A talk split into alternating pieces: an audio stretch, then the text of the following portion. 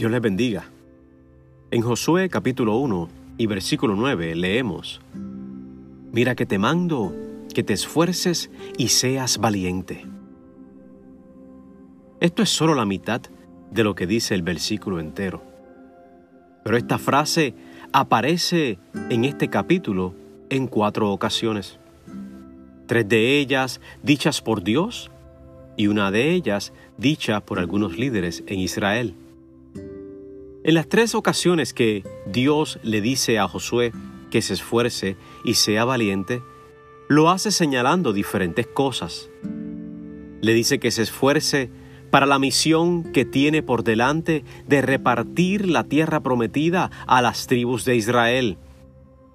Le dice que se esfuerce y sea valiente para guardar y obedecer la palabra de Dios hablada por medio de Moisés.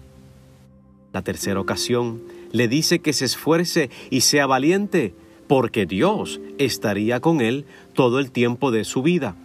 No lo dejaría ni lo desampararía. En la cuarta ocasión, fueron líderes de unas tribus en Israel. Después de que Josué les hablara el plan de conquista, ellos dijeron que lo seguirían todo el tiempo necesario. Solamente le pidieron a Josué que se esforzara y fuera valiente. ¿Cómo nos habla esto a nosotros? Todas estas repeticiones tienen una aplicación directa a cada uno de nosotros.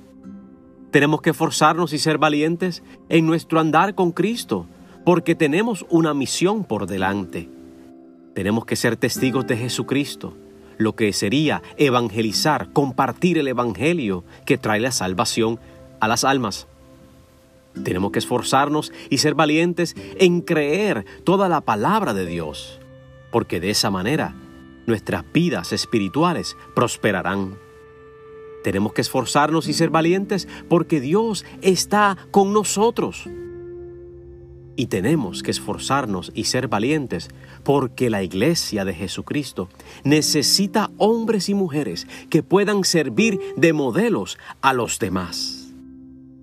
En esta hora queremos pedirle a Dios que nos ayude a cumplir con este mandato de ser esforzados y valientes para la gloria de Dios. Soberano Dios, nos estás diciendo que nos esforcemos y que seamos muy valientes.